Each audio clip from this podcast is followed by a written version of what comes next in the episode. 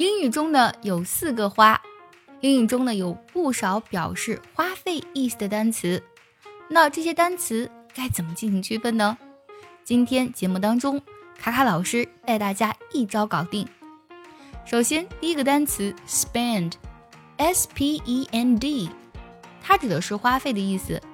不过呢，当我们用 spend 的时候，在句子当中通常呢是人做主语，比如说。I spent two dollars on it。我在它上面花了两美元。I spent two dollars on it。如果遇到介词 for，我们就需要用 pay。pay 呢也有花费的意思。看这个句子，I paid two dollars for it。我为它花了两美元。I paid two dollars on it。 但如果呢是物做主语，我们就要用 cost。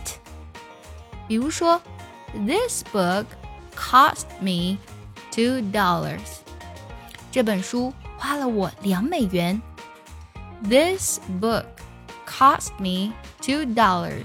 想要专项练习呢，并且和小伙伴们一起在群里打卡学习，可以加入早餐英语的会员课程。